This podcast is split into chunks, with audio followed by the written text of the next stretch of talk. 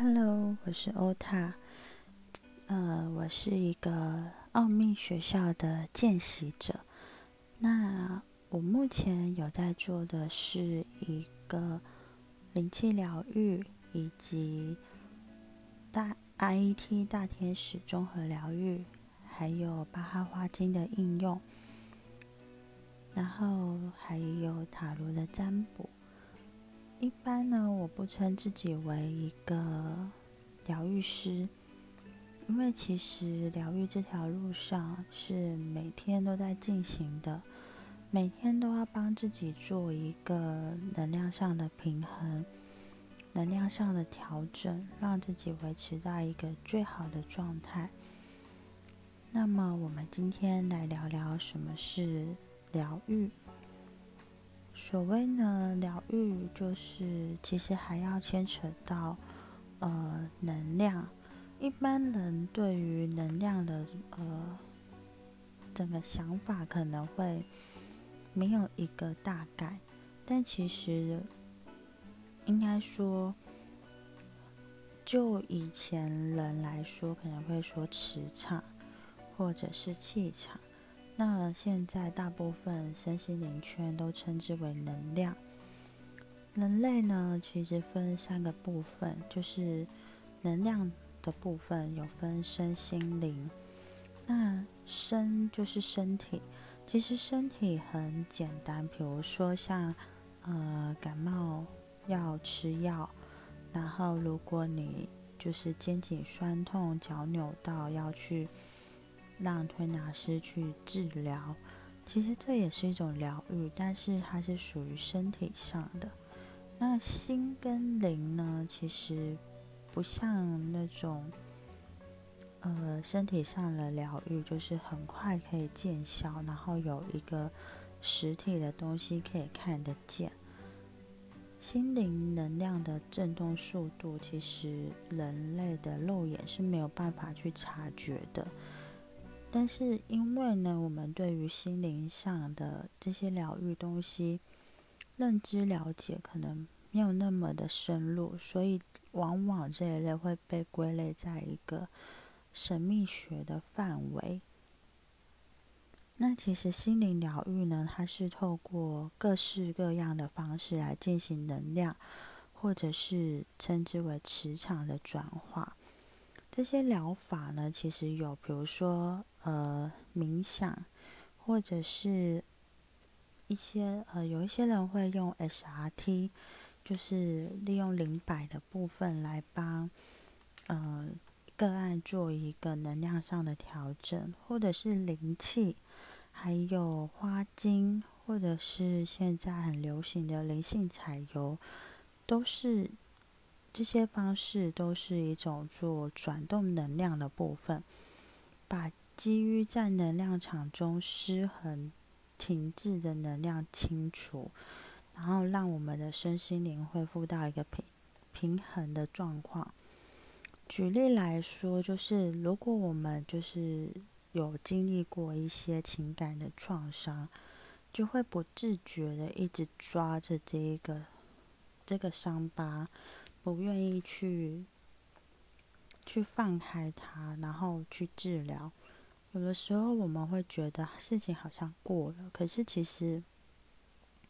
心灵上面的那个伤痕，还是会形成一个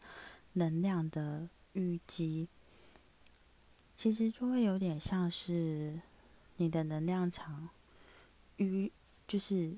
呃阻塞了，然后或者是形成一个像是肿瘤般的一种东西附着在自己的能量当中。然后其实我们。的能量依然会流动，可是当流到那一个所谓呃能量淤积的部分的时候，它的能量流会变得很小，甚至会阻塞，让能量无法前进，然后你就会越塞越多。那有的时候就是要耗费自己更多更多的能量去把这个我们要冲过去的能量流让它就是推出去。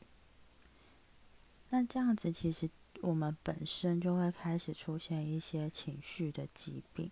例如说我们会一直觉得忧郁啊，情绪很低落啊，思想很负面啊，甚至会影响到一些身体的层面，就是有些人呃心情郁闷久了，可能身体上的一些各各方面就开始出现一些。不舒服，然后要不断的回去看医生，就是有点变成像是心理影响生理的方面，那就会有一些人，因为像我们刚刚举例的，他是情感上的不顺遂，那你能量上面一直卡在情感上的不顺遂之后，他的情感这条路上就一直是不顺遂的状况，因为能量它一直是卡住。没有办法去把这个能量清除，然后化解这个淤积，有点像，比如说，呃，淹水下水道阻塞一样，就是整个没有办法流动。其实，在情感上面，如果他的能量是无法流动，可能这个人他会一直是很悲观，或者是他会变得很冷漠。或者他对于情感上面的想法就会变得很偏激。那我只是举例一个在情感方面，那有些人可能是在金钱方面，或者是在一些呃生活方面，都有可能是有能量上的堆积。其实呢，一个不好的信念或者是一个过往的创伤，我们没有处理它。它会跟着我们多久呢？其实能量这个部分你不去清理，它会一直跟着，就是这影响会是一辈子的，就是可大可小。那其实这个不是为了制造说我们的恐惧，也不是说，哎，疗愈师都会这样子说，然后，嗯，我们觉得不去做好像都不对之类的。其实。嗯，应该说这只是一个传递能量知识，就像我们知道说做这件事情会帮我们把整个呃下水道的一些淤泥淤沙全部清清的干干净净的。那你可以选择清或不清，那不清可能就是下一次嗯大水来的时候，它就淤积的更高，淤积的更严重。那如果我们定时的把这些能量场上面的情绪淤积，把它清除掉之后，之后你碰到这个事情，其实你的情绪起伏就不会像以前那么的大，但是不会没有情绪起伏，因为人就是一个情绪的结合体。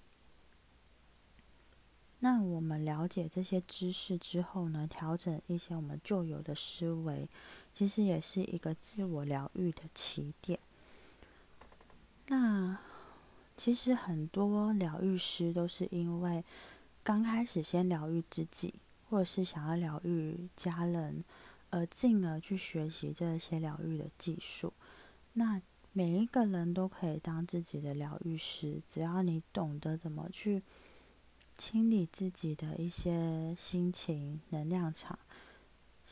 很快的，你就可以变成自己的疗愈师。那现在房间上面很多身心灵的书，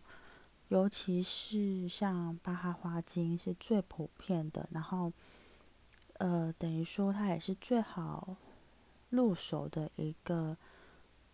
所谓的能量疗愈的部分。所以也可以推荐大家去看看《巴哈华经》的部分。今天就先分享到这里，谢谢大家。